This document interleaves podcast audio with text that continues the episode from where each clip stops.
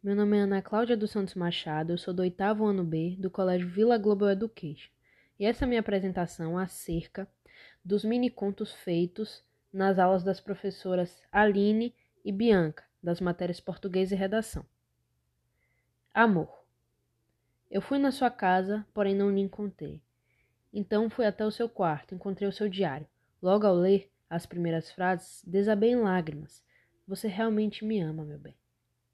Amizade. Nessa tarde de domingo, eu estava me sentindo como ninguém. Realmente uma sensação ótima. Eu estava jogando futebol com meus amigos do peito, aqueles que eu tenho certeza que nunca me abandonarão.